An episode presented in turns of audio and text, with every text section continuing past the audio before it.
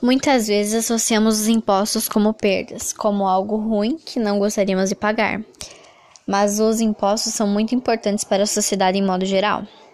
Ele é destinado para o financiamento de projetos de saúde, de educação e programas sociais, como por exemplo o Bolsa Família, além de outras aplicações como o Plano Reforma Agrária, programas de agricultura familiar, construção de habitações populares e saneamentos e revitalizações de áreas degradadas nas cidades.